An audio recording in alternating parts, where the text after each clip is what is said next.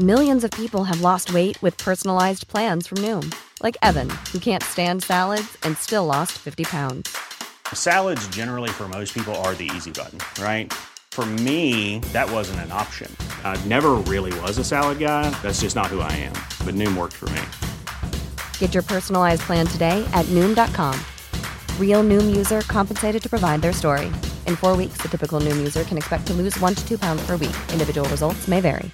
Hiring for your small business? If you're not looking for professionals on LinkedIn, you're looking in the wrong place. That's like looking for your car keys in a fish tank. LinkedIn helps you hire professionals you can't find anywhere else, even those who aren't actively searching for a new job but might be open to the perfect role. In a given month, over 70% of LinkedIn users don't even visit other leading job sites. So start looking in the right place. With LinkedIn, you can hire professionals like a professional. Post your free job on linkedin.com slash people today. Herzlich willkommen bei Pool Artists.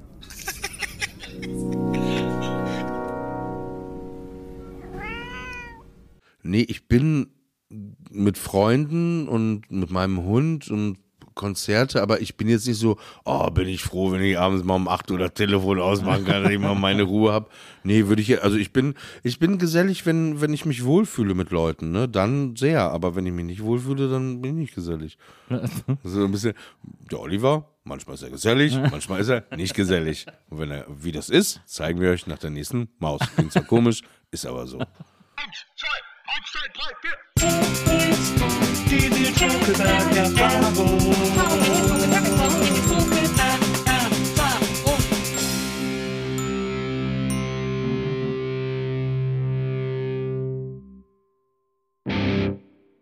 Hallo, liebe NBE-ZuhörerInnen, herzlich willkommen zu einer neuen Folge der Nils Bogelberg-Erfahrung.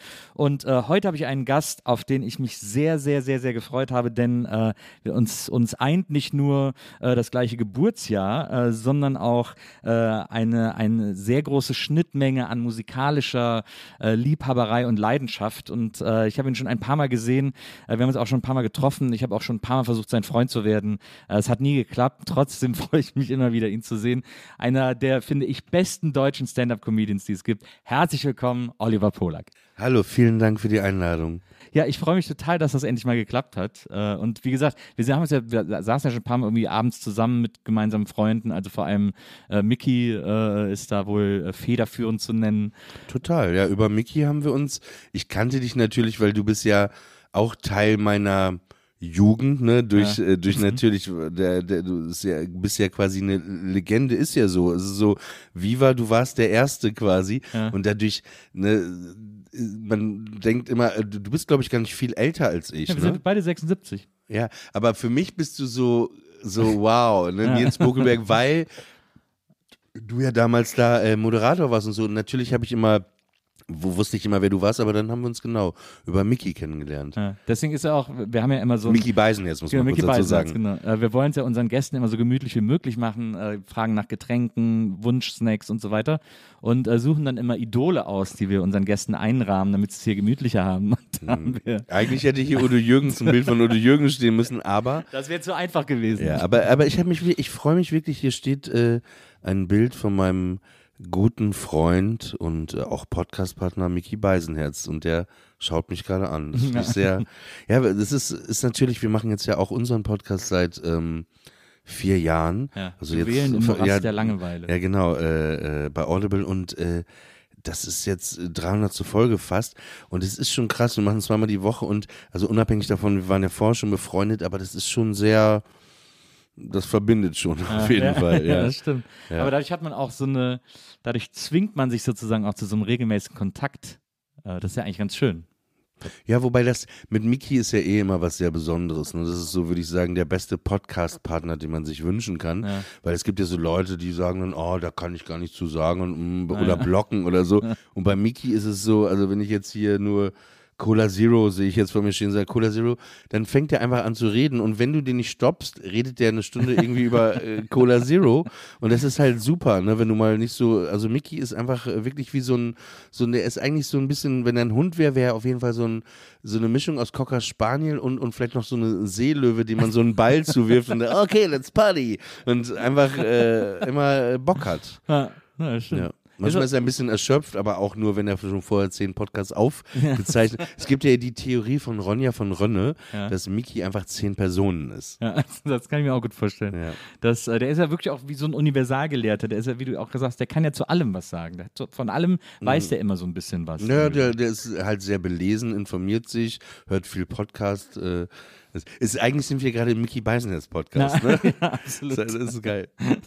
Der Mickey Beisenherz Appreciation. Ja, nein, äh, aber wirklich, äh, das ist mit ihm immer sehr, ähm, ja, schön. Ja, das ist ein feiner Kerl. Ist ein absolut feiner Also Kerl. er, er, er spielt das gut, dass er feiert. das er kann stimmt, das gut ja, ja. vortäuschen. Aber es ist, weiß keiner von uns. ähm, Ach, ich Im Ruhrgebiet sind sie meistens so feine Kerle. Ne? Ja, da gibt es wenig so, wo man sagt, äh, wo kommst du nochmal her? ich komme aus Köln, also aus dem Rheinland, Ja, ja. kurz vor Köln. Jetzt bist du ein bisschen trauriger. Das ist ein guter Name für deine Biografie, kurz vor Köln. Ja, die, äh, meine Frau will ihre Biografie immer nach Fest kommt ab nennen. Ja, auch ein guter Name. Bitte, nach? Auch, nach Fest kommt ab. Ist auch ein guter Titel für eine Biografie. Okay, ja. Meine äh, ist wahrscheinlich Oliver Polak, ein Leben mit doppelt Käse überbacken. Sag mal, was ich, äh, worüber ich gestolpert bin, du hast ja 98 auch bei Viva gearbeitet.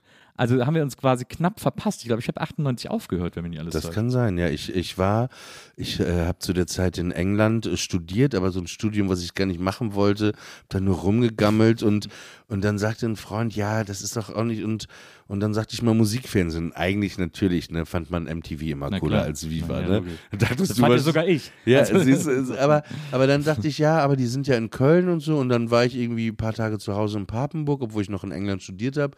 Dann habe ich einfach bei der Auskunft damals so angerufen, 11800, äh, ja. ich hätte gerne die Telefonnummer von Viva.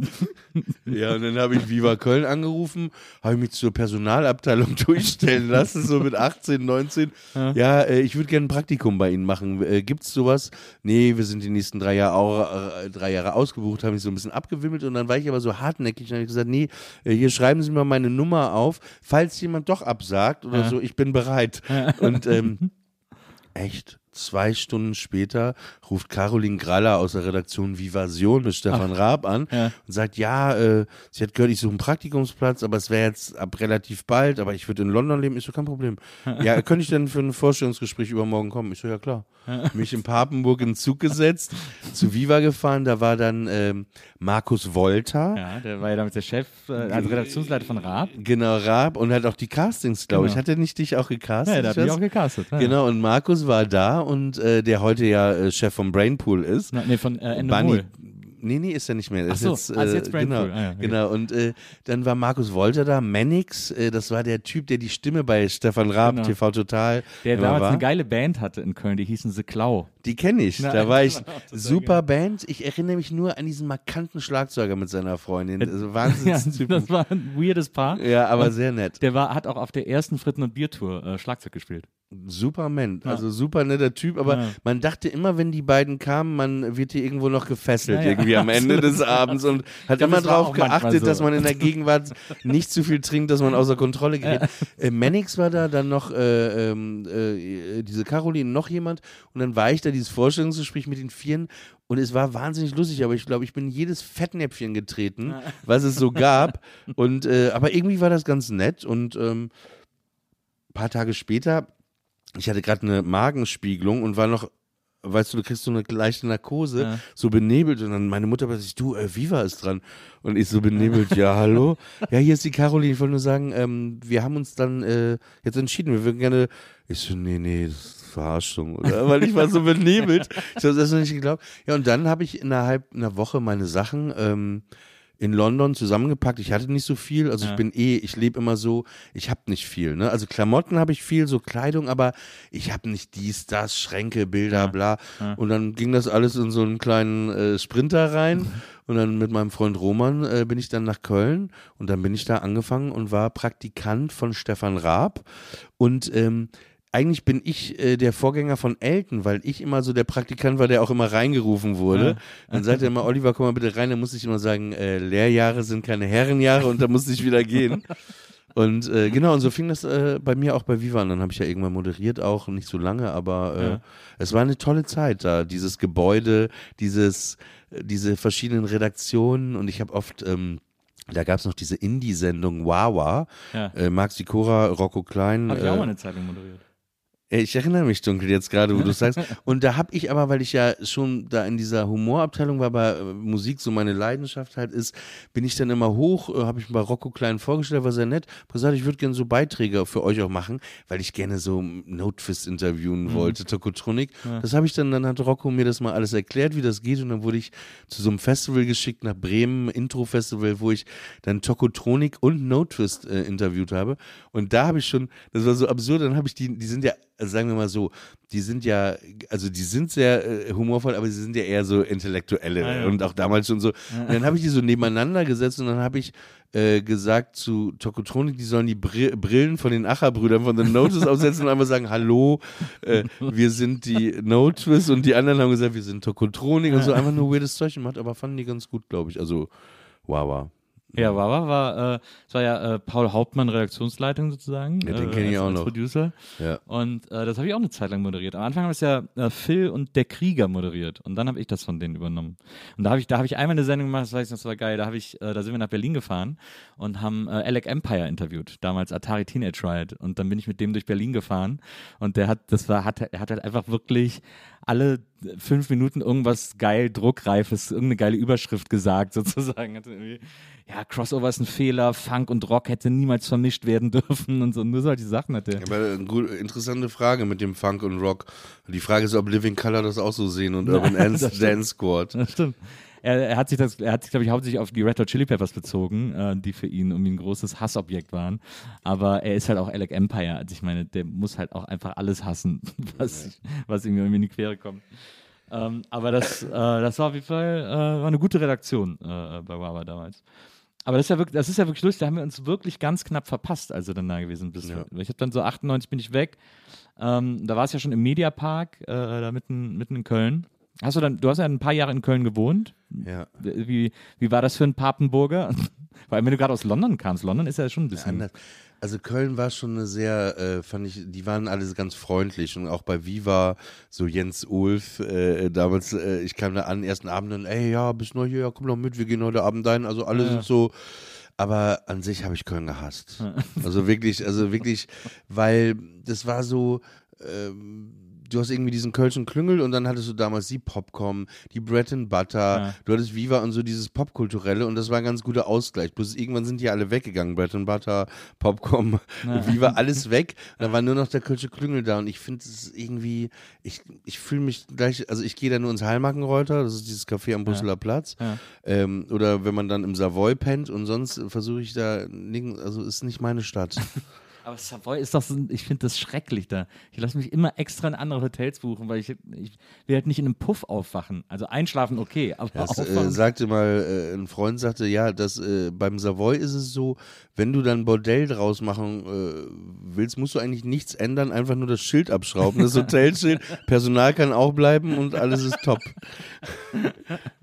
ja, das, so, das Gefühl habe ich da. Also, das hat diese, diese Einrichtung der Zimmer, das ist echt. Ja, ich finde, wa- was da so ein bisschen das Ding ist, also ist ja auch irgendwie schläft man da, weil ich, ich finde es ganz gemütlich, die haben so neue Apartments, aber natürlich ist es auch manchmal, du willst ja irgendwie ruhig frühstücken, dies und das, und das sind halt alle, ne? Ja. Also und auch viele, mit denen man einfach nicht frühstücken Absolut, will. Ne? ja, ja, Na, wie geht's und bla. Und, oh. Ja.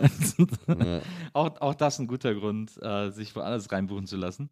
Ähm, als du dann, äh, als dann mit Viva irgendwie, als klar war, dass das nicht mehr so richtig prickelnd ist und so, und du dann auch äh, aus Köln wieder weggegangen bist und so, ähm, hast du ja, wenn ich das richtig äh, verstehe oder richtig gesehen habe, erstmal so ein bisschen gedacht, so Richtung Schauspielerei im weitesten Sinne zu gehen. Nee, ich habe gar nicht groß gedacht. Das Ding war, Musik war eigentlich immer meine Leidenschaft, aber dann war, da hatte ich da bei Viva moderiert und irgendwie äh, habe ich dann ja den Disney Club auf RTL moderiert und dann habe ich irgendwie so eine Rolle, wurde ich angefragt für so eine RTL-Sitcom, wo ich fünf Jahre mitgespielt habe. Ja. Dann habe ich so Schauspiel irgendwie gemacht, aber das, was ich gespielt habe und so, ich mochte das einfach wirklich nicht. aber ich war auch so ein bisschen planlos, so Ja. kann man wirklich so sagen. Und dann ähm, irgendwann bin ich äh, wegen der Liebe äh, aus Köln weggezogen. äh, Wegen der, für die Liebe nach Berlin und für, äh, wegen dem Hass auf Köln aus Köln weg.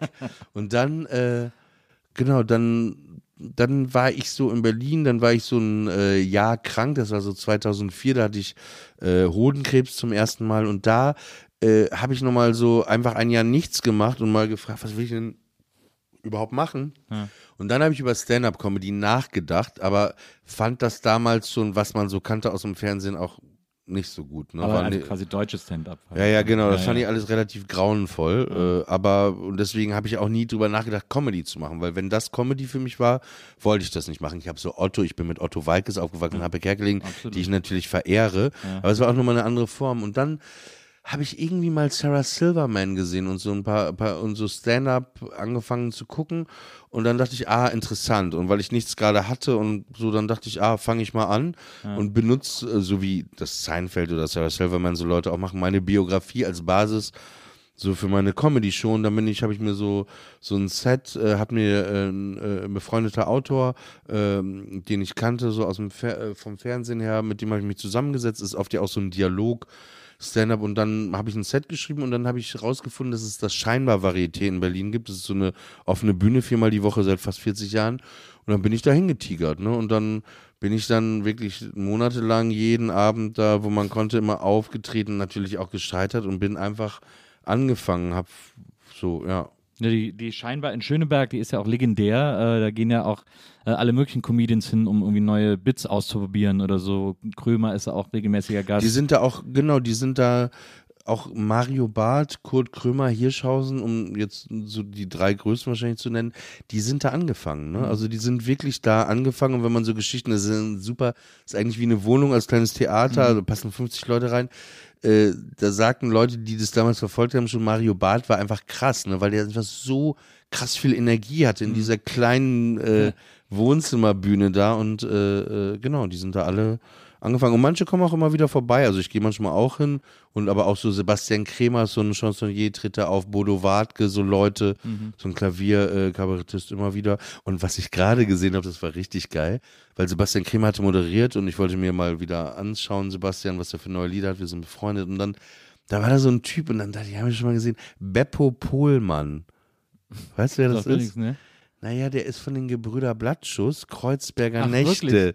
Der Original-Typ halt. Ist ganz netter Typ und der, der ist schon auch, hat einfach Bock, aber der war, war jetzt auch nicht so, das war richtig geil. So, der hat da, dann Kreuzberger Nächte sind lang gespielt und alle haben mitgesungen. Das war, äh, war schon eine Experience. Ja, das glaube ich.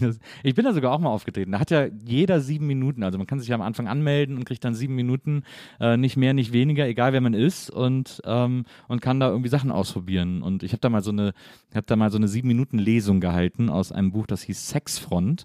Äh, das ist so ein, so ein 70er, Ende 70er Jahre Aufklärungsbuch äh, von Günter Arment, das so extra, das so betont jugendlich geschrieben ist Ja. und heute natürlich super lächerlich und albern, wenn du so die Texte heute so liest. Und da habe ich da so äh, draus vorgelesen und wollte das mal ausprobieren. Das war auch sehr witzig. Und ich habe auch viele Lacher gekriegt. Also ich, ich habe ich hab nicht gebombt, wie man im, äh, in der Comedy so schön sagt, aber ich habe da dann nichts weiter draus gemacht. Aber ich kann mir eh vorstellen, bei dir sind Lesungen wahrscheinlich so 50% lesen, 50% selbst sich analysieren und kommentieren, oder? Und dann so Lacher viele bekommen. Naja, genau. Auch viel, äh, viel moderieren sozusagen, viel wegmoderieren. Ähm, aber äh, ja, es ist natürlich ein, ein, ein legendärer Ort, um, um irgendwie anzufangen. Ich meine, die Geschichte hast du jetzt auch wirklich schon äh, sehr oft erzählt, aber ich finde das trotzdem so. Ich finde Das das habe so, ich gar nicht so oft erzählt, lustigerweise. Wirklich Nee. nicht. Ich, aber ich, ich habe so das Gefühl, dass so. wa- Aber was ist denn so. Weil, äh, was ist so die zentrale Triebfeder, das auszuprobieren? Weil das ja, ich meine, wenn du. Ja, weil wenn du da stehst und es nicht, nicht funktioniert, ist das ja auch ultra frustrierend. Ja, ist ja, ist ja vieles, ne? Also egal welchen Beruf oder was du lernst, am Anfang bist du ja nie, ne? Du, das ist halt alles Training, ne? Äh, aber klar, das ist nochmal, es ist nochmal was anderes, äh, wenn du alleine irgendwie äh, in einem Beruf äh, scheiterst, weil du die, die Torte nicht richtig gebacken hast, oder äh, als wenn du vor 50 Leuten stehst und scheiterst. Aber das ist Teil davon. Das ist halt ein Teil der Stand-Up-Comedy. Aber es ist so klar, als Band kannst du ein Lied proben, proben, proben, dann gehst du wohin, spielst das erstmal, kriegst eine Reaktion. Als Stand-Up-Comedian ist es so, ohne Filter, gerade in so einem kleinen Laden, du kannst dich nirgendwo verstecken, du gehst raus und nach ein paar Minuten merkst du halt, klappt das heute, klappt Ja, das nicht. ja. Aber du hast ja auch immer verschiedene Leute, du hast verschiedene Leute mit verschiedenen Leben, die verschiedene Sachen erlebt haben. Das kann alles immer sein und deswegen ist jeder Abend auch, also wenn du richtiges Stand-up machst, äh, anders. Ne? Also du bist so ein abgewichster Hund, der jetzt einfach nur sein Ding. Aber ich mache zum Beispiel viel Crowdwork, das heißt auch viel mit dem Publikum reden Mhm. und so. Und deswegen ist es dann immer mal, ist mal wieder anders. Aber ich bin da auch schon krepiert in der Erscheinung, also wirklich krepiert. Also so, dass du so, so, so mal Abende hattest, wo, wo da einfach so ein Kabarettpublikum war, die wollen Jongleure sehen. Dann kommst du irgendwie mit einem, weiß ich nicht, äh, äh, äh, Sodomie-Gag um die Ecke. ja. Und dann ist aber erstmal äh, sechs Minuten Silent Room. Ja, ne? das, ist Also doch, das so- muss doch so krass sein, das ja, auszuhalten. aber das ist ja eben, ich mache das jetzt ja fast seit 15 Jahren, Stand-up auch, krass. Und äh, ich merke jetzt, hm. und ja, das ist natürlich, äh, du, du suchst immer mehr deine Stimme, findest die, aber es kann immer wieder krass sein, ne? Aber das ist ja wie, wie Dates, ne? Manchmal laufen die halt echt gut, äh, aber manchmal halt überhaupt nicht, ne? Da kannst du noch so lustig sein. Ja, aber, aber, äh, ja. Aber es ist so, aber es ist schon, also ich, ich will es jetzt nicht so, das äh, klingt sonst nach so einer NDR-Talkshow-Frage, wenn ich frage, ob das, äh, ob das süchtig machen kann. Aber das ist schon, es hat schon so eine extreme Anziehungskraft, das zu machen. Auch mit der Gefahr des Scheiterns. Scheitern ist ja manchmal auch ganz wohltuend. Ich weiß gar nicht, ob es so meine Leidenschaft auch ist, Stand-up. Also ich, ich mag das schon sehr gerne. Ja. Ich finde es, glaube ich, eher interessant, das zu machen und, und so, dass du Geschichten hast und dich mitteilen kannst, die Leute zum Lachen bringen. Ich finde es eher so, so, äh, aber ich bin nicht süchtig danach. Ja. Also wenn, äh, wenn du mich jetzt fragen würdest, so, ich müsste mich jetzt entscheiden zwischen nie wieder selber auftreten oder nie wieder auf ein Musikkonzert gehen, Ja. dann würde ich mich für die Musik entscheiden. Na, verstehe. Also so, also ich, ich mag das gerne, aber ich mache ja auch viele Sachen. Ich mache Ja, ja. Stand-up, habe irgendwie äh, Fernsehshows, äh, schreibe Bücher, Mhm. Podcasts. Deswegen, ich habe so, es ist nicht nur das eine, was ich mache. Ich tanze auch gerne. und, und, und, und deswegen ist es so, also ich, lie, ich liebe das schon, also ich mag das gerne, finde es interessant, aber es ist jetzt nicht so, ohne die Bühne kann ich nicht leben, weil Ja. die Bühne kann man sich ja auch so, so, also so Sachen machen, ne, wo man dann im Zentrum steht. Kannst Ja. auch in, in die U-Bahn gehen, in den Zug selber und da ja auch Stand-up machen. Ne? Ja, aber Ja, habe ich schon mal drüber nachgedacht. Ich finde das auf jeden Fall, ich finde das ganz faszinierend. Ich habe das, also ich habe dann auch mal, wir haben mit Gästeliste Geisterbahn unsere ersten Auftritte im Comedy Café gemacht äh, in Neukölln, so ein Comedy-Laden und da haben wir uns dann äh, selber als Aufgabe gestellt, dass jeder von uns dreien äh, am Ende der ersten Hälfte auch noch so ein kleines Zwei-Minuten-Set macht, so Stand-up. Und äh, Donny, der äh, Dritte bei uns im Bunde, der macht ja auch Stand-up, der hat das auch ein paar Mal eine Zeit lang wirklich professionell gemacht, auch so äh, immer so Mix-Shows gespielt und so. Äh, bei dem war das halt sehr gekonnt irgendwie. Bei mir war es so, ich hatte ein paar Gags, die ich selber wahnsinnig gut fand und dann äh, gewartet habe, dass die, dass die, äh, dass die Reaktion so funktioniert und so. Das ist so ein bisschen, ein bisschen schief gegangen hier und da, aber ich hatte dann so ein paar Lacher, also es war so medium gut irgendwie.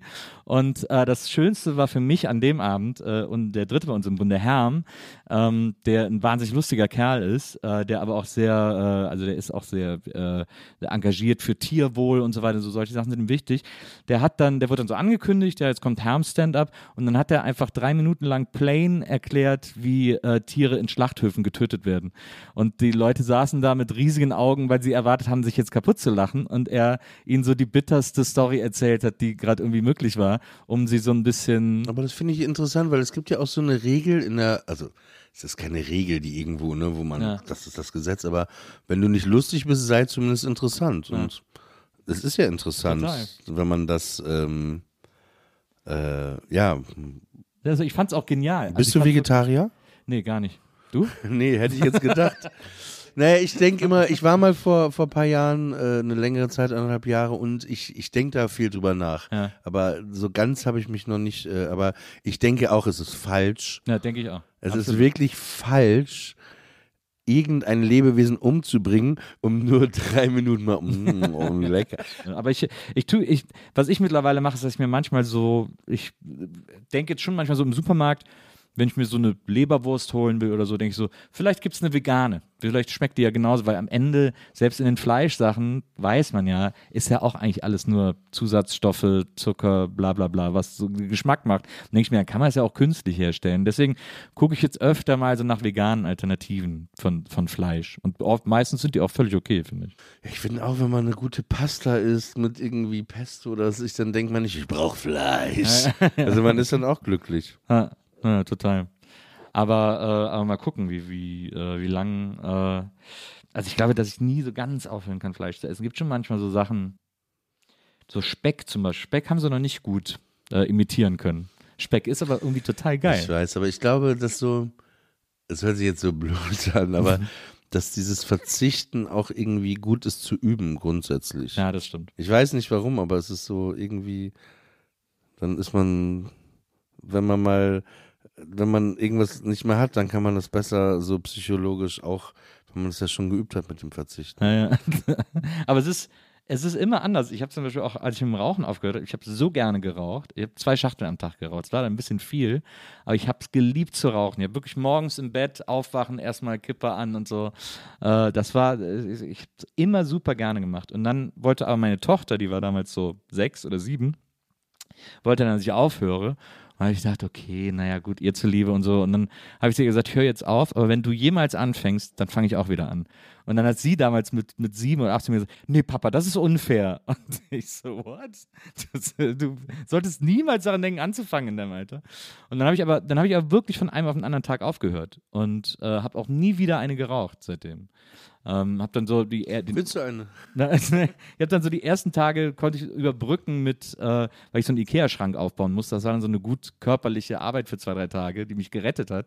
Und ab dann habe ich einfach, habe ich einfach quasi bewusst darauf verzichtet. Ich habe es aber gerade auch. Ich war jetzt irgendwie acht Tage in Paris und dann, obwohl ich rauche und ich will weniger rauchen und ich habe in der Woche wirklich nicht mal, also so manchen Tagen habe ich gar nicht geraucht, also es ist wirklich runtergefahren, weil ich äh, will irgendwie nicht mehr rauchen. Also ich habe auch, muss ich sagen, eine Autoimmun-Lungenerkrankung, wo das nicht so unbedingt so vorteilhaft ist. Da bin ich auch relativ voluminös.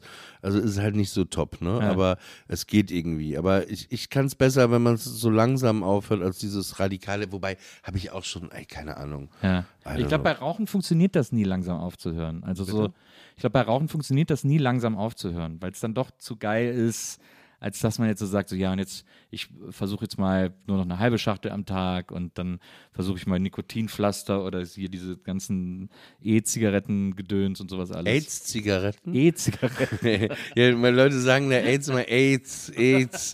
So, was sind denn AIDS-Zigaretten? Hat der irgendwas erfunden? ich glaube immer, dass das nicht, weil Rauchen dann zu geil ist, dann macht man es doch wieder richtig, sozusagen. Habe ich immer das Gefühl. Na. Ähm, ich überspringe jetzt einfach mal äh, wahnsinnig viel. Ähm, warum? Warum nicht? weil, äh, weil ich gerne über, äh, wir können auch hin und her springen, ich will sowieso ja, ein bisschen hin und her springen. Ähm, weil ich gerne über diese äh, neue Netflix-Show von dir sprechen würde, äh, die ich jetzt gesehen Was? habe. Ich habe eine Netflix-Show? ja, du hast eine Netflix-Show. Du bist einer der wenigen, äh, der eine Netflix-Show hat, äh, äh, worum man dich sicherlich sehr beneidet. Ähm, und äh, die heißt uh, Your Life is a Joke.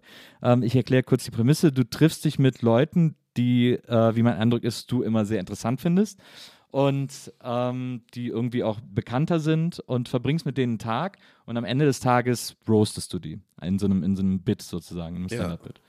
Und äh, jetzt gibt es die ersten drei Folgen mit äh, Christian Ulm, mit Nura und mit Jennifer Weist, äh, bekannt als Jennifer Rostock. Ähm, und ich habe die drei Folgen jetzt gesehen und es gibt ganz viele wahnsinnig charmante Dinge an dieser, äh, an dieser Fernsehsendung, äh, die man so vielleicht auch einfach noch gar nicht gesehen hat. Also äh, du fährst mit denen im Manta rum. Herzlichen Glückwunsch erstmal zu dieser Autowahl. Ja, ich, ich liebe Manta. Äh, ich finde, das ist einfach äh, ein sehr unterschätztes äh, Auto. Ja. Es hat das sehr gelitten in den, in den 90ern mit dieser Manta. Ja, aber ich fand immer, wenn man mal so ein Manta fährt, das ist einfach ein sehr schönes Auto. Ja. Das ist sehr, äh, die wollen das ja wieder auflegen, ne? Wirklich? Ja, als E-Auto, als E-Manta. Es gibt ja schon so Bilder, sieht ganz geil aus. Ja? Ja, sieht, es ist so ein bisschen, zurück in die Zukunft mäßig. So der deutsche DeLorean quasi. ja, stimmt. Bist du auch so, bist du auch so Auto äh, verliebt wie Mickey? Nein. Nee. Nee, ich, aber ich, DeLorean, klar, wenn man Ja, zurück in die DeLorean Zukunft, äh, aber äh, ich, ich, ich finde, ich fahre, ähm, naja, diese Autos, die Mickey teilweise auch fährt, ja zum Beispiel so einen älteren Mercedes, so einen Coupé, ähm, dieses Modell hatte mein Vater zum Beispiel als S-Klasse und mich erinnert das immer an so eine ganz gute Zeit, an die 80er. Ne, mein Papa hatte die, diese S-Klasse, der hatte immer so große Autos sich gekauft, weil dann ist er auch, äh, weil wir ja so ein Bekleidungsgeschäft hatten, wenn er mal so zu Händlern oder so gefahren ist, so zu Fabriken, dann hat er den Kofferraum vollgepackt, hinten die Sitze, dass da viel reinpasste. Deswegen hatten wir die Dinger immer das ist so meine Kindheitserinnerung, wie viele wahrscheinlich auf so einer Rückbank, aber diese Autos waren ja sehr bequem, diese Sitze. Ne? Das liebe ich an diesen alten Autos, hauptsächlich dieses Bequeme. Natürlich, das Design ist auch sehr, sehr schön oft ne, bei diesen ganzen alten Autos, aber es ist eben auch diese Bequemlichkeit, weil ich bin gestern zum Beispiel ICE gefahren, das ist der neueste ICE. Ey, das ist wie ein Plastikregionalexpress, die erste Klasse, wo du denkst, sag mal, wer hat das denn hier designt? Also, wessen Idee war das denn? Ne? Und dann, dann kommen die ja immer bei Autos auch, ja, das ist gut für die Wirbelsäule, wo ich denke, ja, meine Mutter hat mich auch dazu gezwungen, zehn Jahre auf einer Futon-Matratze zu schlafen. Es hat nichts gebracht für irgendwas. Lass uns doch ein bisschen Gemütlichkeit und was soll, also klar, ich verstehe LED-Licht, aber ich finde, so eine Wärme äh, fehlt manchmal. Also allein nur in, in, in so, bei manchen Sachen fragt man, wer hat sich das denn ausgedacht? Weil, weil es immer nur so praktisch gedacht wird, aber gar nicht dieses, äh, dieses ganze so, zum Beispiel, ich habe gerade ja äh, erzählt, dass ich in Paris war und da ist es zum Beispiel auch so, diese ganzen Cafés, diese Straßencafés, alles, diese Liebe zum Detail, der Löffel, das Zuckerding, dieses ganze, dieses warme, immer viel Neon, äh, Glühbirnen und so und dieses, äh, dieses, das fehlt hier manchmal, ne? Wenn du in so einem Regionalexpress bist und dann wirklich nachts, du willst eigentlich schlafen und alles einfach nur hell ist. Und so 90er Jahre grau und pink und so. Naja. Ja. Ich finde, in diesen- sind die neuen ICEs die, die diese, was ich jetzt so ätzend finde, in den, in, den, in den ICEs sind diese geschlossenen Sitze. Seit neuestem haben die alle so oben um den Kopf rum wie so eine Art Schale, wo du dann auch nicht mehr so links und rechts gucken kannst und so. Ja. Die finde ich mega ätzend. Weil so ein Pferd vor so ne? einer Kutsche, ne? Ja, ja, so die genau. Scheuklappen, Ja, genau. so als, als äh, diese Ohren, Sesselohren heißt das, glaube Naja, ich. genau, ne? ja. genau. Das finde ich irgendwie mega ungemütlich so. Das ist, äh, Ja, es ist auch also ungemütlich.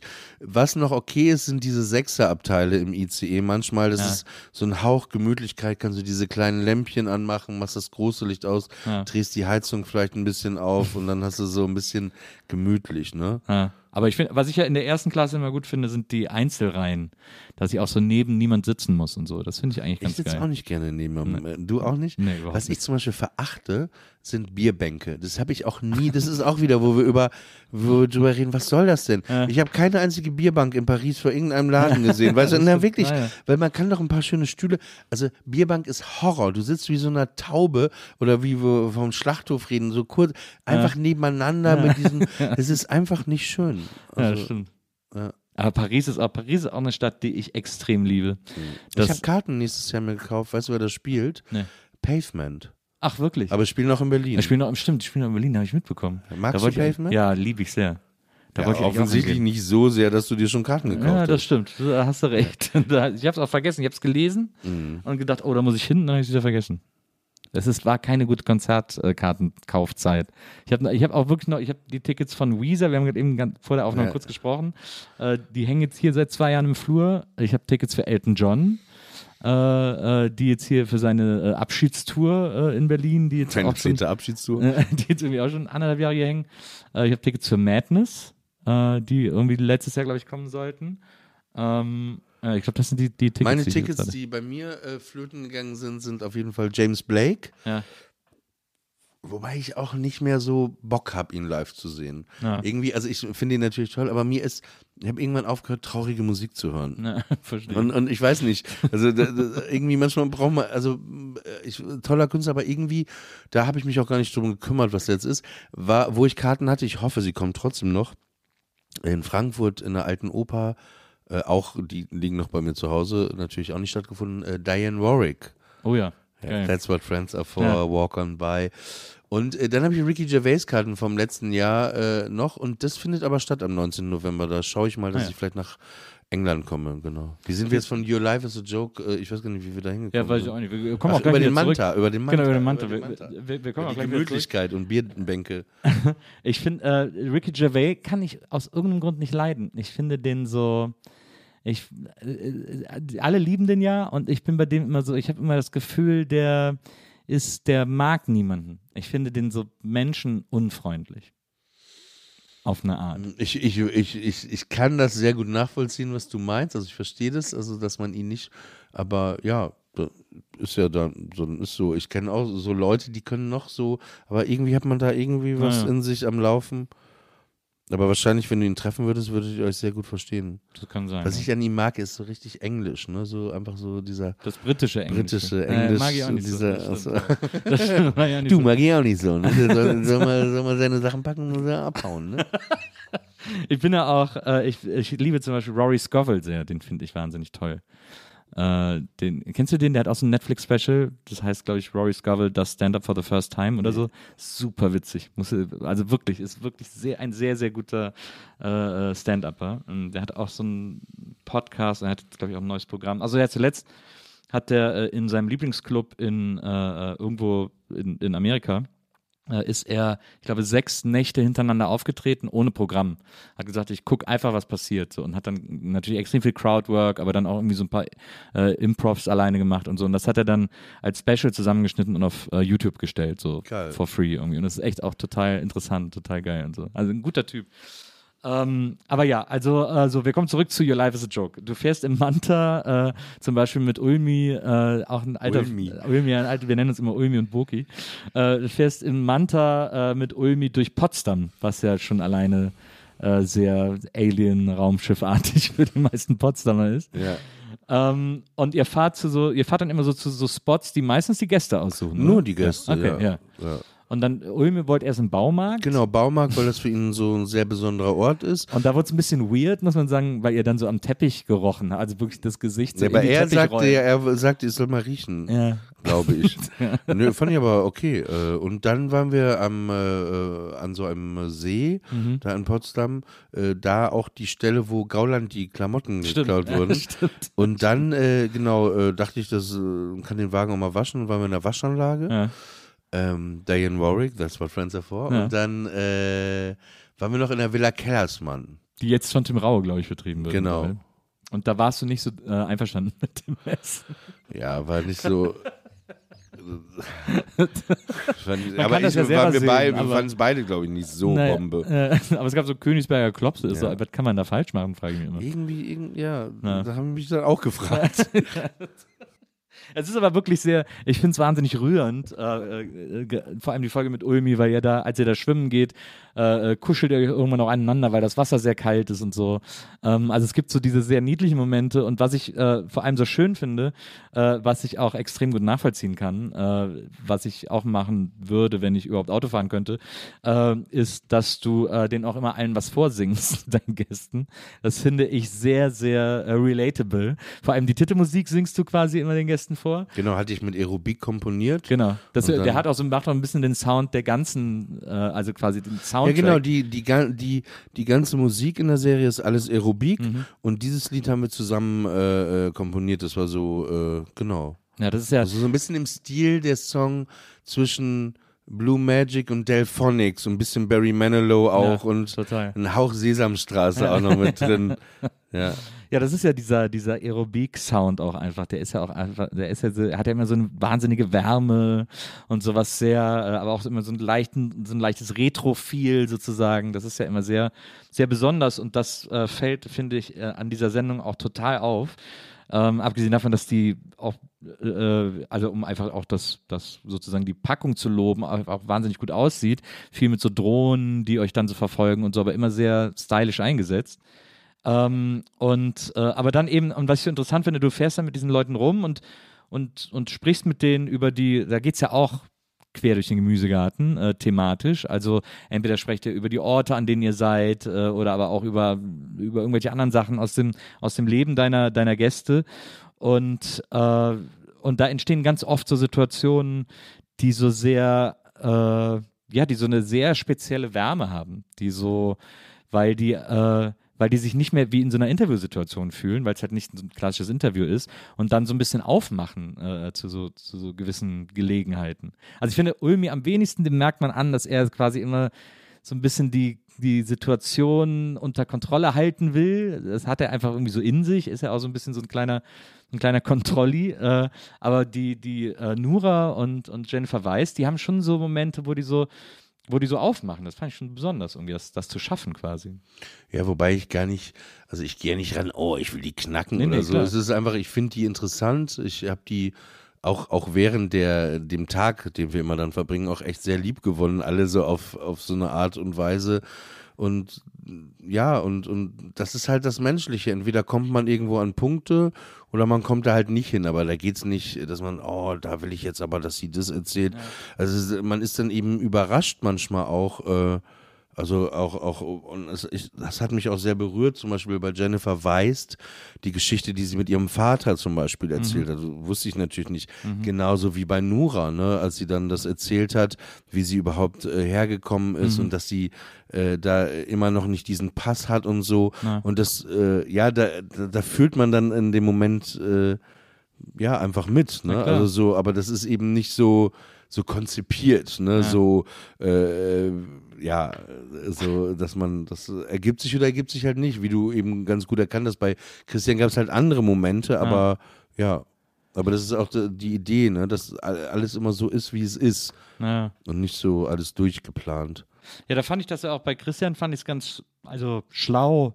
Äh, es war jetzt, war jetzt wahrscheinlich keine intellektuelle Absicht, aber es war äh, so intuitiv genau die richtige Frage, äh, im richtigen Moment auch, als ihn gefragt ist, ob er überhaupt Freunde hat. Das fand ich irgendwie, äh, äh, das war, das, Ja, weil ich mich das auch gefragt habe, Ja. so als ich ihn dann so ein bisschen, wie er so erzählt hat.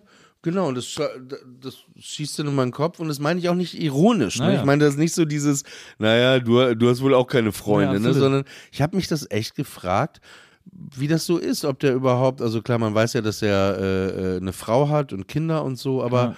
hat der überhaupt so Freunde? Will der überhaupt andere Menschen treffen? Ja, ja, das finde ich, und das, also, und das ist, also wie du gerade sagst, das ist, glaube ich, äh, das Angenehme daran, äh, vor allem auch, weil ich glaube, dass viele Leute das vielleicht gar nicht im Voraus ahnen, aber die ist einfach so angenehm ironiefrei, die Sendung, weil ja, wir sind ja mittlerweile auch in einer Zeit, wo man meinen sollte, dass wir dieses ganze ironische Geballer irgendwie alle so langsam äh, überwunden haben sollten, äh, weil wir gemerkt haben, dass uns das irgendwie zu nichts führt äh, und dann deswegen irgendwie mal wieder ein bisschen Gespräch, versuchen Gespräche zu führen, die auf so einer, auf irgendeiner Art Augenhöhe stattfinden. So. Das, äh, das findet äh, sehr schön statt in, in Your Life is a Joke. Ähm, was ich sehr interessant fand, das war in der Folge mit äh, Jennifer Weiss, äh, wo ich äh, noch unbedingt äh, genau darauf eingehen wollte. Äh, Du hast ihr erzählt, ähm, dass, dass, falls du jemals heiraten solltest, du unbedingt möchtest, dass äh, You von Ten Sharp äh, gespielt wird. Ähm, weil du findest, dass das eines der romantischsten Lieder aller Zeiten ist. Ich finde, das ist ein sehr, sehr, mich hat das mal berührt, das Lied. Ja. Und ich finde das nämlich auch. Ich finde das ein ganz brillanter, äh, brillanter Song. Es sind ja so zwei Holländer, glaube ich. Ja. Ähm, und ich habe mal, ich bin mal irgendwann, gar nicht so lange her, vom halben Jahr, in so einem YouTube Rabbit Hole gelandet, wo ich mir plötzlich nur noch so Live-Videos von Ten Sharp angeguckt habe. Aber die haben eigentlich nur das Lied, oder? Ja, absolut. Also. Und es gibt da einen Auftritt, ich weiß nicht, ob du das Video mal gesehen hast, das ist, glaube ich, der Geburtstag irgendeiner Königin in Holland. Ja. So ein großes Open Air, wo Ja. die live. Und das, ist- es ist einfach, das ist so ein gutes, starkes Lied einfach. finde ich auch. Das ist so. Aber da müsste ich auch durchheulen, glaube ich, die ganze Zeit. Das wäre so, oh Scheiße. Ich, Ja. ich liebe das in einem Stück, wenn dieses Orgel-Solo einsetzt. Dieses leise. Ja. Und dann dieser You are always, dieser Chor dann einsetzt und so. Das finde ich einfach Ja, aber ein auch dieses starker Part. It's alright with me, Ja, as long as you. Das ist alles so. mm, Und dieses mm, I was always on the run, finding out. Es ist einfach sehr viele gute Teile des Lieds. stimmt. Das war wirklich so. Das ist echt eine saustarke Nummer. Und das, das Witzige ist, der Typ singt die ja heute wahrscheinlich, weil er sie auch in der Zwischenzeit, wann kam das raus, Mitte der 80er? Äh, nee, ich glaube, es war Anfang der 90er. Ah ja, okay. Ja, das war noch, noch 90er, hundertprozentig. Also weil es jetzt so Also 30 Jahre lang gesungen hat, äh, singt er das jetzt quasi immer genau gleich. Du merkst ihm das so an, dass es so sehr automatisiert singt, Ja. aber es hat trotzdem immer noch so diese, diese Ja, finde ich, es gibt so ein Emotionalität. paar Lieder, die immer wieder, das, ist, das kann man Ja. nicht kaputt kriegen. Weißt du, was ich ein Lied finde, das eigentlich ganz anders ist, aber für mich trotzdem irgendwie mit You zusammenhängt? Äh, ich weiß gar nicht aus welchem Grund, äh, aber ein Lied, das ich damit verbinde, ist. Darf ich ähm, raten? Ja. Pet Shop Boys Being Boring. Nee. Nee? Okay. Äh, wie hieß denn das? Soul Sister, The Way to Your Heart. Ey, ey, ich, ey, ich schwöre dir, das, das wirkt jetzt echt komisch, Ja. nur, dass ich das sage. Aber ich habe das gerade, bevor du das, ich schwöre, bei Gott, habe hab ich das auch gedacht. Ja. Ich schwöre dir, weil die kommen, glaube ich, aus Belgien. Ne? Sind ja, Ja, auch stimmt. zwei Typen. Genau, ne? ja, genau. Deswegen muss ich gerade auch denken, es ist auch so One-Hit-Wonder, dachte ich, Genau. das war auch ein gutes Lied. Und ich habe lustigerweise, äh, es ist wirklich so, es ist nicht so, ja, ja, ne, Ja. dass man sagt, ich habe das voll äh, gerade ein bisschen äh, äh, äh, weird. Das, ich habe das gerade wirklich gedacht. Und dann, ich habe ähm, Soul Sister mal live gesehen, aber ohne dass ich das wusste, ich war auf der Ten Summoners Tales Tour von Sting Ja. äh, in der Sporthalle Hamburg Ja. und da war Vorprogramm Soul Sister, ja, und dann haben da irgendwie eine Band dreiviertel Stunden gespielt, ja, war okay, nett. Und dann zum Schluss, okay, this is our last song und dann I keep on search. So, ach, ihr seid das. ja, das fand ich auch, finde ich aber auch ein gutes Lied. Finde ich auch ein gutes Lied. Aber wie ich auch von, ähm, da, mit dem Lied verbinde ich aber, weil es äh, äh, ähm, ähnlich ist, äh, natürlich Two Hearts Phil Collins. von äh, Phil Collins. Genau. Das ist irgendwie. Dieser Motown-Beat ist das ja immer. Dieses Ja. Dum, ja, genau. Und dann gibt es ja noch I Need Love, Love. Genau. Äh, Auch von äh, Phil Collins die. Version. Das ist alles Genau. sehr. Ja, aber sehr sympathische Typen. Ich finde eh Holländer immer so sehr oft. so immer, hallo, na, alles klar bei dir? Ja, ich habe zuletzt gelernt, dass äh, Pimmel Lel heißt auf Holländisch. Das ist doch mega sympathisch. Pack mir an der Lel. Das ist doch irgendwie ein schönes, schönes Wort, Ja. äh, äh, finde ich. Und ähm, ja, ich finde, bei mir ist immer, ich hatte damals die Soul Sister Single und das war so eine, das war so ein Spezial-Single-Format. Das glaube ich, die waren, glaube ich, bei der EMI, das haben die ganz kurz ausprobiert. Da war äh, auf der äh, Vorderseite der Hit, das hatte ich dann auch von Bobby McFerrin von Don't Worry Be Happy, deswegen verbinde ich die beiden immer miteinander.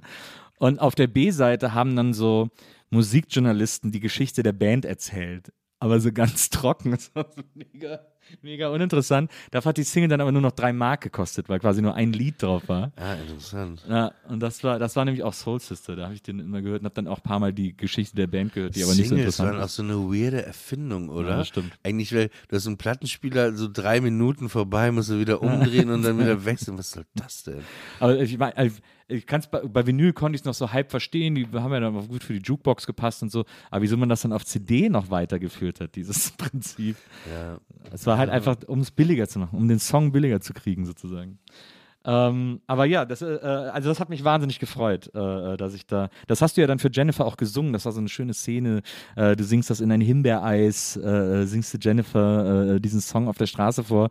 Und erst ziert sie sich so ein bisschen, merkt man, sie ist so, sie weiß nicht so recht, ob Ja, für sie, äh, sie, sie mochte nicht, wenn ich singe. Ja. Sie war so, Aber dann irgendwann steigt sie doch so mit ein. So. Das, Ja. fand ich irgendwie, das fand ich irgendwie ganz niedlich. So. Ähm, und äh, ja, und bei, äh, bei Ulmi hast du in der Waschanlage eben Dionne Warwick gesungen. Und bei Nura hast du, ach ja, stimmt, da hast du auf der, äh, im SO36 äh, singst du ihr, jetzt muss ich überlegen, was es war. Could It Be Magic? Ah ja, stimmt, äh, genau. Von Barry Manilow, glaube ich, oder? Das ist das Original quasi. Ist Also von ihm oder von Donna Summer das Original? Weiß, Das weiß ich gerade auch nicht. Na, das ist ja von beiden. Also beide, aber ich glaube, ich meine. Wahrscheinlich ist es von irgendeinem dritten. Ja, ja, es ist ja wie bei den Liedern von Burt Bacharach. Ne? Es Genau. gibt dann welche, die haben es dann gesungen und da ist es dann bekannter durch die geworden. Aretha Franklin und, und Diane Warwick haben, glaube ich, auch teilweise ähnliche Walk on By, haben beide gesungen. Ja. Ne? Das ist immer. Aber das, aber du hast schon, du hast aber schon ein sehr großes Herz für diese, für diese Schnulzen eigentlich. Auch, ja. Also ich, ich, ich war gestern, äh, wenn das hier ausgestrahlt wird, wird es vor ein paar Wochen äh, gewesen sein, bei Steven Gätchen und da haben wir über Soundtracks geredet, was mein liebster Soundtrack ist. Ich weiß nicht, was mein liebstes ist, aber einer, den ich wahnsinnig gut fand, äh, war Bodyguard, Whitney Houston. Ah, ja. Ja, da waren ja alles drauf. I have nothing, run to you, Ja. I will always love you. Das war schon wahnsinnig. Ja, ich mag vieles an Musik. Ich höre auf der einen Seite Motorcycle, ist meine Lieblingsband, Prog Rock, aber ich höre auch äh, äh, Mariah Carey äh, zu Hause. Also ich, ich, ich, mochte immer auch Boys to Man oder was weiß ich. Ja. Ich mochte auch Color Me Bad. Erinnerst du dich oh, ja. noch an die? I Wanna Sex You Up. Nee, ich fand da besser dieses I Adore, äh, Mia Moore, also eine Ballade von denen. Ja. ja, aber ich bin auch, ich bin, ich bin ja auch ein Sucker für Balladen. Äh, ich bin ja zum Beispiel für mich ist eines der äh, und da darf ich mir auch regelmäßig, darf ich mich regelmäßig von meiner Frau oder sonst mir auslachen lassen. Aber ich äh, liebe zum Beispiel ähm, You're the Inspiration von äh, Chicago. Also Chicago sowieso, ne? Ja. Alles, also Gesamtwerk. na, na, na, You're the Inspiration. Genau, das ist so ein geiler Song. Und, und ich I wanna have you near me. ja, aber, aber weißt du, wer da für mich die beste Band ist? Also ich glaube, das ist auch die beste beste Band der Welt, auch wenn es jetzt nicht klassisch meine Lieblingsband ja. ist, aber ich liebe die schon unwahrscheinlich. Earth, Wind and Fire. Es ist ja. einfach. Aber, aber, aber, ich finde, das beste Lied in die Richtung ist Fantasy. Ja, Fantasy ist Von Earth, Wind and Fire, Fantasy. Ja. Und da gibt es eine, also wenn jetzt so Musiknerds zuhören, ne, es gibt eine Aufnahme. Gibst du einmal YouTube Fantasy Live. Äh, und das ist so, da haben die so eine Bühne irgendwo in Manhattan, äh, so zwischen den Straßengebäuden aufgebaut, draußen, performen die Fantasy. Das ist also über, übersteigt jegliche Vorstellung, was Musik anrichten kann. Weil das müsste ich auch ganz angucken. Die flippen nachher komplett aus. Ja. Das ist wirklich so eine, also ich finde, das ist eh so eine überkrasse Band. Ja, finde ich auch. Finde ich auch. Ich, ich, glaube, die einzige Band, die ich wahrscheinlich noch ein Mühe krasser finde als, also musikalisch als Earth Fire, äh, sind Holland Oates ich komme ja. einfach nicht klar darauf, was die alles für Songs. Ja, wobei, ja, ja, ich Songs weiß, was du meinst. Ich liebe die auch, aber ja. so, ich finde Earth Wind Fire ist für mich nochmal so. Ja, immer. ja, aber Earth Wind Fire liebe ich auch sehr. Find ich, ich, finde aber die beste Ballade aller Zeiten tatsächlich, da muss ich dann wieder auf Chicago zurückkommen, äh, ist, wird für immer If You Leave Me Now sein. Ich, If You Leave Me ah. Now. You take away the biggest part of me. Ja, es ist ein unfassbares Lied, finde ich. Es ist einfach nicht, nicht toppbar in seiner Emotionalität. Wahnsinnig stark. Na. Du bist ja auch ein großer Weezer-Fan, ne? das war schon eine rhetorische Frage. Du hast, du hast glaube ich, auch, äh, du hast auch einen Text geschrieben, ne, über Weezer. Äh, ich glaube, also das ist jetzt ein bisschen anmaßend, aber ich würde sagen, du bist der größte Fan, aber ich glaube, ich bin direkt dahinter. Also ja, wirklich deutschlandweit. Bist du sogar größer. Also ich bin, vielleicht, vielleicht ich liebe ja. die mit der ganzen Kraft meines Herzens und ich liebe alles an denen. Aber alles, ich, was sie sind. Äh, total. Aber ich könnt, du könntest mich jetzt nicht nachts aufwecken und fragen, wie ist der vierte Song auf dem fünften Album oder sowas. Da müsste ich Ja, auf dem fünften nicht, aber ich will, auf dem ersten, und zweiten wusste ich es noch, ja. Nee, aber äh, ja, ich, ich weiß, was du meinst. Weezer als äh, Gesamtkonzept, äh, ja, ich liebe einfach, ich glaube, was ich mittlerweile auch an denen so liebe, ist diese Freiheit, die die sich so ja, Aber die hatten sie haben. immer schon, fand ja, ich. Irgendwie, die waren immer schon so, I don't give a fuck. Na, ja, das stimmt. Aber jetzt so, jetzt so, wo sie irgendwie so älter sind, ist das. Aber die sehen ja nicht älter aus, das ist ja das Lustigste. Also wirklich, äh, Rivers Cuomo sieht immer noch so aus, als äh, ob sich jeder äh, Thailand, Thailand-Urlauber nach ihm die Finger lecken würde. Ne? Also wirklich, das sieht aus wie zwölf. Ja, das stimmt. Aber an, ich finde, am Bassisten kann man so gut erkennen, wie alt die Band ist. Scott Schreiner ist mittlerweile. Ja. Der ist der Einzige, der altert von denen, habe ich das Gefühl. Äh, Trotzdem, ich glaube, es, ich hätte immer gerne gewusst, wie Weezer weitergegangen wäre, wenn Matt Sharp dabei geblieben wäre. Da, denk, da denken viele drüber nach. Ich gar nicht, interessanterweise. Ich glaub, nee, nee, also ich, jetzt zum ersten Mal äußere ich das nur, ja, weil, weil ich finde ihn schon äh, äh, äh, gut, den, ähm, den, den Bassisten alles, aber äh, der war, glaube ich, für die Komposition ja. schon auch sehr, sehr, sehr, sehr wichtig, ne, bei, ähm, wie heißt denn dieses Song? Äh, I take my car ja. Ist das nicht Surfwax USA, glaube ich? Ja. Das singt er ja auch, ne? Und mhm. viele dieser diese hohen Stimmen und so, so dieser Melodien, also ich kann mir vorstellen, ja. Ja, das hat er auch bei den Rentals dann nochmal so ausgelebt, irgendwie sozusagen. Ja. Ähm, aber ich, ich finde einfach die Art, wie Rivers äh, singt und, und komponiert, die finde ich einfach immer noch wahnsinnig spannend. Die ist einfach auf jeder Platte äh, neu erlebbar, finde ich irgendwie so. Das finde ich so ganz special. Ja, auf wie hoch der kommt, auch dieses Coveralbum und so, das war ja. schon wahnsinnig schön. Ja. Das war so wirklich was fürs Herz, das Coveralbum. Ja, total. Ich habe das auch, ich musste das auch oft verteidigen, weil viele Leute gesagt haben so, ja, die klingen ja wie das Original, was soll ich denn damit? Und dann habe ich immer den versucht zu erklären, ja, und das ist ja gerade die Kunst. Also, weil, Sehe ich genauso. Sachen Ich hatte auch, aber ich, ich fange mit, mit äh, Miki, das ist schon ein Streitpunkt, Weezer bei uns immer Ja. wieder gewesen. Aber aber ich, ich streite mich nicht mehr. Ich sag, okay, dann, ja, dann hört halt Foo Fighters. das ist die Altersmilde, das ist die Weisheit, die man dann kriegt, wenn man älter wird. Ja, weil ich weiß ja, was Weezer sind, was sie mir bedeuten und, Ja. und was, also, ich habe diesen selben Bass hier übrigens auch, der Ah, ja. hier steht. Deswegen, eigentlich, ich, sehe, ich sehe Parallelen. Mit David Bowie konnte ich nie was anfangen, aber sind das alles deine auch- Sachen, die Deko? Ne, nicht nur, ist auch viel Maria. Also das David Bowie-Bild habe ich zum Beispiel Maria geschenkt. Die liebt den sehr. Ich mag den auch total, aber ich habe da auch wenig Songs und Platten. Aber Let's Dance ist schon geil, finde ich. Äh, äh, so diese, Du meinst jetzt die RTL-Sendung? ja, genau. Da wollte ich jetzt noch mit dir hin. Nee, aber äh, äh, doch, Le- Let's Dance ist ein wahnsinnig und, und Ziggy Stardust und so. Ich finde auch ein paar Lieder, aber ich, I don't know, äh, war nie so. Aber irgendwie cooler Typ, fand ich. Und das hier, äh, hier hängen die Poster vom Flug des Navigators. Das ist Marias großer Lieblingsfilm aus ihrer, Kenn ich gar nicht. Aus ihrer Kindheit. Kenn ich gar so- nicht. Hier ist Prince. Genau. Den habe ich noch kurz vor seinem Tod äh, in Paris live gesehen. Naja. Begeisterung, naja.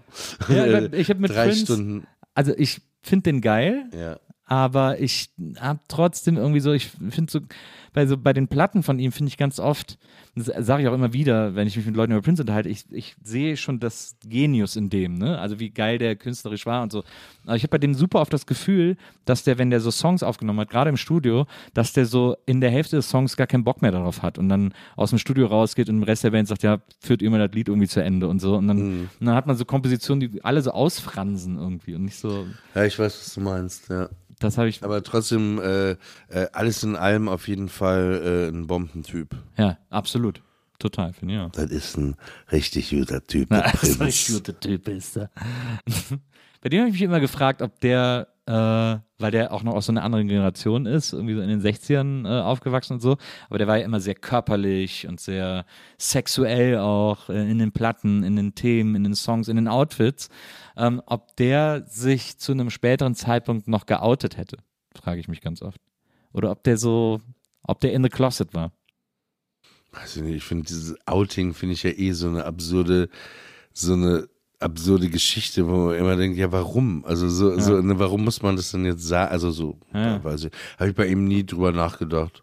Denke ich, denke ich, merkwürdigerweise bei dem andauernd drüber nach, wenn ich ihn sehe. Fandst die Musik scheiße, aber gebumst hat sie gerne Ja, auf mit jeden dem, Fall. oder was? Da warte ich immer noch auf das Outing. äh, aber deine, äh, eine deiner ersten Bands, also ich habe mal äh, gelesen, deine ersten Erfahrungen hast du als Schlagzeuger der Rockband Sternzeit, aber äh, ich habe woanders gelesen, äh, du wärst dann irgendwie äh, in sehr jungen Jahren in der Punkband Satanic Trip gelandet. Ey, wo steht das, ey? Das, das sagte der Stephen Gätchen auch, sagt immer Satanic Trip. Ja, Es war einfach, ich habe Schlagzeug gelernt und da war so eine Punkband aus Rede bei Papenburg Ja. äh, äh, und äh, ja, und die suchten Schlagzeuger, Satanic Trip. Und da haben die dann so, so, ähm, äh, wie, wie hieß denn das? Ich glaube, Victims Family, Danzig, äh, äh, wie heißt denn die andere Band noch? Ich komme mal nicht auf den Namen. Nicht Melvins, äh, Die hatten dieses Lied I want your school, I want your school. Äh, school, dieses Karl. Also, Misfits. ah ja. Mhm. Den Sound, so, so, diese, so, So, so, das haben wir alles so gecovert. ein Horrorpunk sozusagen. Ja, ja. Ja. Das, aber dann hatte ich irgendwann noch eine Zwischenband, wo wir so Pavement und so Sachen gecovert haben, Codein, äh, No Twist, Dinosaur Jr. Und dann hatte ich eine eigene Band Sternzeit, mit der wir dann ja auch relativ schnell, äh, uns gab es ein Jahr, habe ich das irgendwie hingekriegt, dass wir mit äh, äh, Tokotronik gespielt haben im Vorprogramm vom Motorcycle eine Tour, ein paar Daten, so 96, ja. Das war auch sehr Motorcycle-mäßig, die Band natürlich. 96 war äh, so Let Them Eat Cake und so, ne? Bei Nee, Motorcycle. Let Them Eat Cake war 2000, 96 war Blizzard. Ah ja, stimmt. Oh ja, stimmt. Auch geil. Die- Das ist ja eine Band, wo man, das ist ja wirklich eine Wundertüte, muss man sagen. Motorcycle kriegt man bei, mit jedem Album was anderes so in Ja. etwa. Aber ich war, äh, hab die live gesehen. Das, äh, das war, bevor ich nach Paris gefahren bin vor zehn Tagen, war ich in Antwerpen. Da war das Desert Fest und da waren die Headliner. Das war erstmal auch nach dieser Zeit, sie wieder live zu sehen, ganz vorne. Also nur beim Soundcheck hat äh, der Bassist selber kurz Sachen angespielt. Ey, da dachte ich auch, bitte kettet mich jetzt einfach nackt an die Bassbox die nächsten zwei Stunden. Und am nächsten Tag war ich, das war wirklich, das war der Gipfel äh, der, der Olymp, äh, war ich dann in Paris bei The No Twist. Ah ja. Und das war wirklich zwei wunderschöne Abend, Ja. Abende, wirklich sehr, sehr schön. Was war denn das für ein Festival in Antwerpen? Haben da auch, haben da auch Soulwax gespielt? Kadaver, so, so, so Auch geil? Stoner Rockbands Ja. und Rockbands, ja. Ah, ah, sehr gut. Äh, äh, ich, bin ja, ich bin ja auch ein großer Soulwax-Fan. Ich finde das ja auch immer Ich geil. kenne was- gar nichts von denen. Oh, das ist, wirklich- musst du dir mal anhören. Das ist, äh, die sind ja aus Antwerpen, deswegen bin ich drauf gekommen. Äh, die haben, einmal haben die auch einen Soundtrack gemacht zu so einem belgischen Film, wo sie, äh, und in dem Film ging es um so ganz viele Bands, die auf so einem Festival spielen. Und sie haben sich dann, äh, sie haben dann alle Songs äh, gemacht. Also haben quasi immer als eine andere Band einen Song auf diesem Soundtrack gemacht und haben irgendwie so zwölf verschiedene Bands gemimikriert. Äh, das eine war eine Punkband, das andere war eine Rockband, das andere war eine Hip-Hop-Band und so. Und das haben die echt geil gemacht. So. Das klingt echt total geil. Ähm, die haben ja auch Too Many DJs gemacht, haben ja dann auch aufgelegt und so. Und die sind irgendwie, die das sind so zwei Brüder, die sind, haben irgendwie einen geilen Output. Ganz spannend, was sie machen. So. Sehr, sehr, sehr hörenswert. Ähm, aber hast du irgendwann mal, ich meine, du machst jetzt mit, mit äh, Carsten, also mit Aerobik, äh, auch so ein bisschen Musik, äh, habt auch eine Single gemacht ab und zu. Aber hast du nicht, hast du nicht so das Bedürfnis, auch mal wieder irgendwie eine Band zu haben und auf Tour zu gehen und so? Ja und und nein. äh, das war ja so bei Forever Corona, dem Song letztes Jahr, da hatte ich ja so eine Band in der Fußgängerzone in München gesehen, die hatte ich angesprochen und die haben das dann äh, mit mir an, äh, die waren so, so junge Musikstudenten, 19, sowas, äh, mit denen habe ich das ja in der Fußgängerzone auch live gespielt und äh, ich arbeite gerade an so einem Album mit, äh, mit Carsten Aerobik und äh, das, da habe ich schon Bock drauf, mit denen auf Tour zu gehen, aber dann singe ich halt und die spielen, aber das auch live ist toll. Aber dieses Konstrukt Band selber mit so vielen Leuten, äh, das ist nicht so meins. so, I don't know. Du äh, bist aber grundsätzlich auch nicht so ein super geselliger Typ. Also du bist schon gern mit Freunden, aber du hast auch gern deine Ruhe. Nee, Ruhe finde ich vor allen Dingen manchmal gar nicht so. Äh, nee, ich bin mit Freunden und mit meinem Hund und Konzerte, aber ich bin jetzt nicht so, oh, bin ich froh, wenn ich abends mal um 8 Uhr das Telefon ausmachen kann, dass ich mal meine Ruhe habe. Nee, würde ich, also ich bin, ich bin gesellig, wenn, wenn ich mich wohlfühle mit Leuten, ne, dann sehr, aber wenn ich mich nicht wohlfühle, dann bin ich nicht gesellig. So ein bisschen, der Oliver, manchmal ist er gesellig, manchmal ist er nicht gesellig. Und wenn er, wie das ist, zeigen wir euch nach der nächsten Maus. Klingt zwar komisch, ist aber so. Ist denn, äh, mit was für Leuten bist du denn nicht gesellig? Was, was, welche Art von Leuten gehen dir auf die Ketten? Weiß ich nicht. Es ist so. So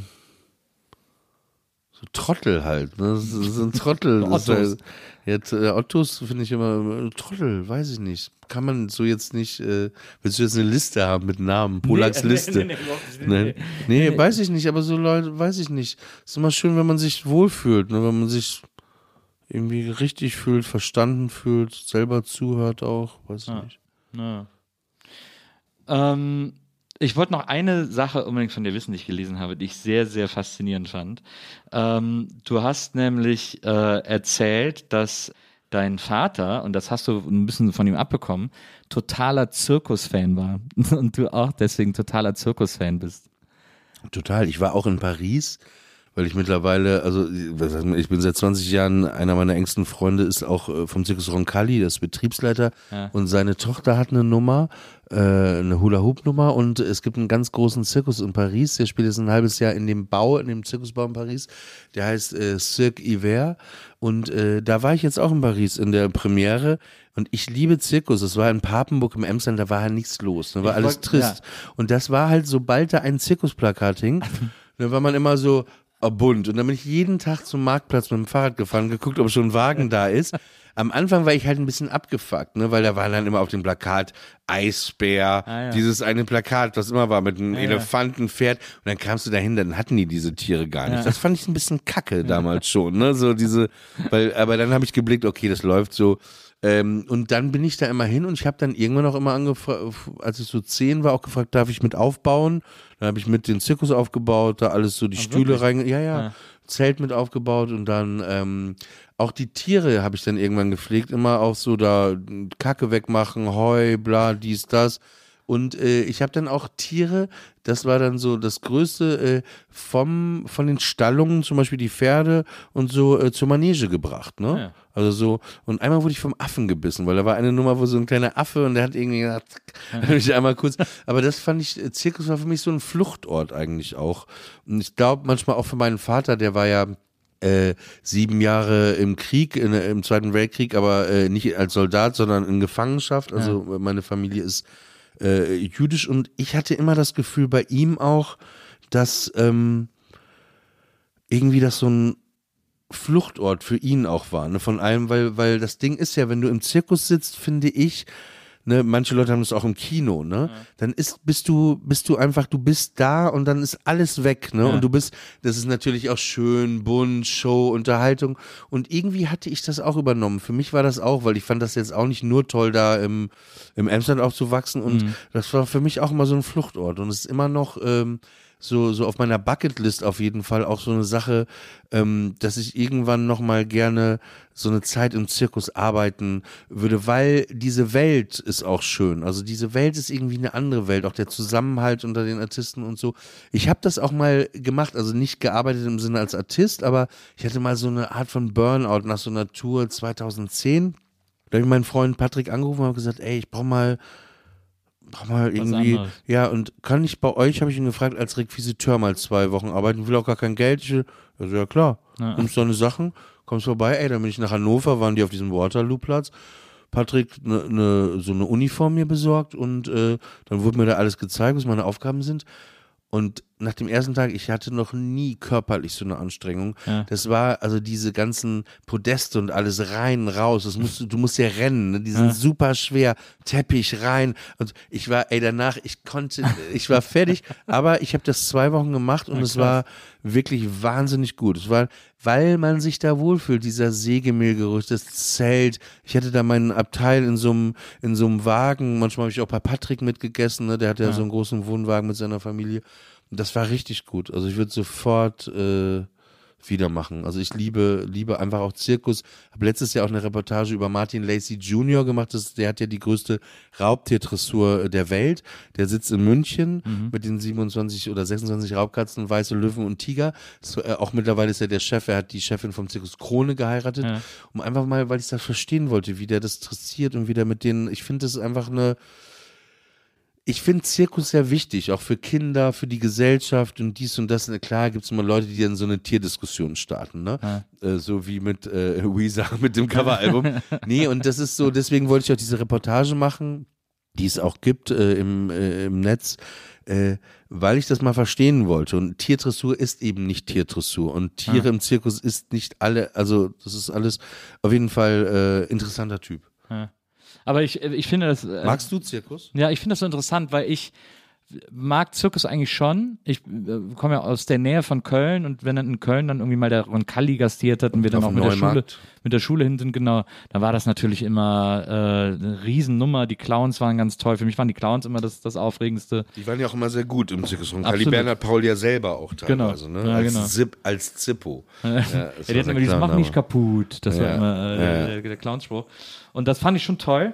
Und ich komme aber aus Wesseling, das liegt zwischen Köln und Bonn. Und da ist dann natürlich auch manchmal ein Zirkuskrisen wahrscheinlich in ähnlicher Größenordnung wie in Papenburg, wo dann so beim Bäcker auch so Gutscheine auslagen für den Eintritt und so. Nur 5 Mark Eintritt. Ja, ja, ja, ich erinnere Und, mich. und diese Zirkusse, die waren ja immer auch sehr trostlos, muss man sagen. Irgendwie. Äh, Ich hatte mal das, äh, ich hatte mal das Erlebnis, ich war mit einem äh, damals ja jungen Mädchen aus Recklinghausen zusammen, als ich da auch äh, bei Viva war. Und da waren wir mal in Recklinghausen, war auch so ein kleiner Zirkus. Ich so, lass uns doch hin, ne? Ja. Und dann war das wirklich ein Zelt, wo bestimmt 200 Leute reinpassten, auch nur so zwei Masten, ganz kleiner Zirkus. Und wir saßen da, vielleicht da saßen noch zehn mehr in dem Zelt. Und irgendwie machten die ihre Show da, Musik vom Kassettenrekorder Ja, genau. und alles. Und dann liefen dann so fünf Pferde so traurig im Kreis. und ich war so, so ein Emo-Typ, bin ich ja manchmal dann auch. Und dann dachte ich so zu ihr, wir saßen in der Loge, ich so, was denken die Pferde wohl, ne? Und dann sagt die so trocken, so Ruhrpottmäßig zu mir, ja, die denken zwei mehr als gestern.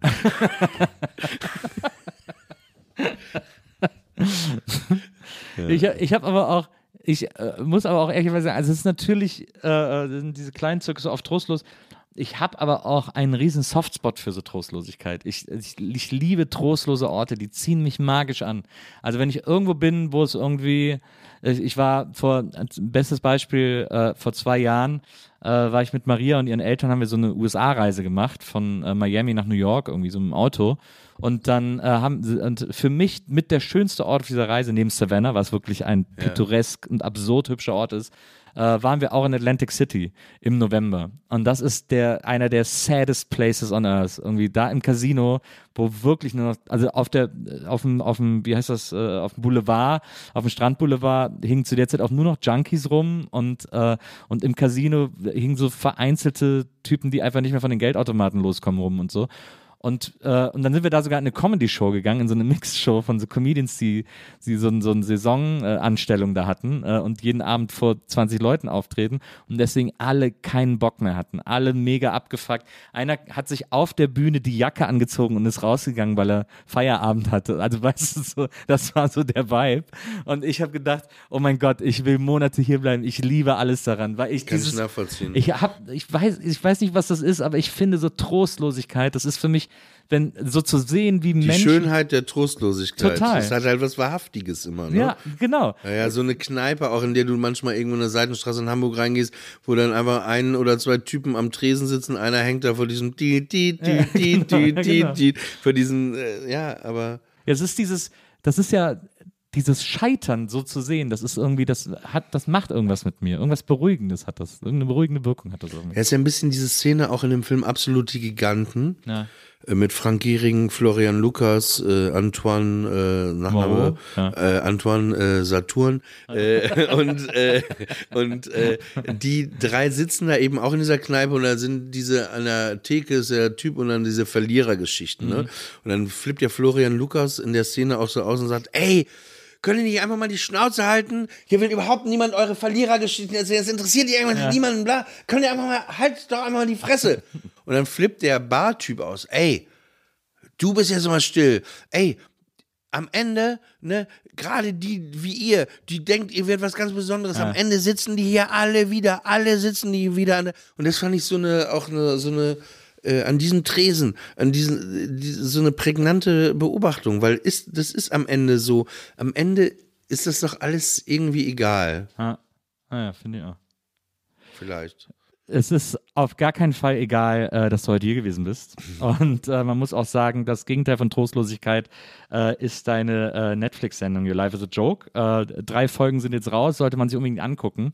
Ähm, sehr, sehr, sehr sehenswert. Ich bin gespannt. Ich hoffe natürlich sehr auf weitere Folgen. Ich ähm, auch. Ja, äh, und ich bin gespannt, weil wie gesagt, es ist ja wirklich, wenn man, wenn man beobachtet, was du machst ähm, und das irgendwie so eine Zeit lang begleitet. Ich habe ja auch damals, als du zum Beispiel den jüdischen Patienten veröffentlicht hast, dieses Buch, das hat mich ja auch so tief äh, berührt und bewegt und so. Äh, Habe ich dir, glaube ich, so auch direkt danach mir eine Nachricht geschrieben Ich und so, weil ich das, mich dunkel. naja, weil ich das so, äh, äh, weil ich das so bewegend fand irgendwie. Ähm, und äh, deswegen, ich bin, es ist wirklich ein großes Auf und Ab immer zu äh, mitzubekommen, was du alles machst.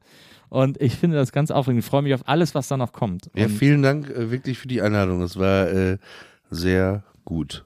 das fand ich auch. Jetzt äh, drehst du mir nochmal Mickey um, damit Ja. ich mich auch von Mickey nochmal verabschieden Ja. kann. Ja, ey, das ist ein bisschen, oh Gott, ey, das ist so ein bisschen, oh Gott, das, ich will gar nicht, ich will es nicht jinxen, ja. Vielen Dank für die Einladung. Ja, komm äh, bitte unbedingt bald wieder, äh, Ja. damit wir das alles nochmal vertiefen können und, Sehr gerne. Ähm, und noch ein bisschen über äh, Lieblingslieder sprechen können. Äh, vielen Dank an Wenzel, der war heute unser Producer.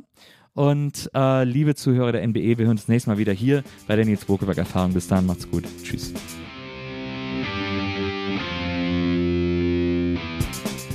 Die Nils Bokeberg Erfahrung. Von und mit Nils Buckelberg. Eine Produktion von Pool Artists. Team Wenzel Burmeier, Lisa Hertwig, Maria Lorenz Buckelberg, Frieda Morische und natürlich Nils Buckelberg.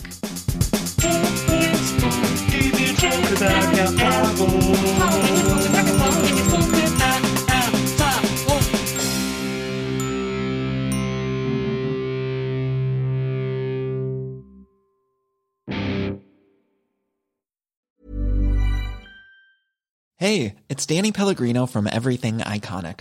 Ready to upgrade your style game without blowing your budget? Check out Quince. They've got all the good stuff shirts and polos, activewear, and fine leather goods, all at 50 to 80% less than other high end brands.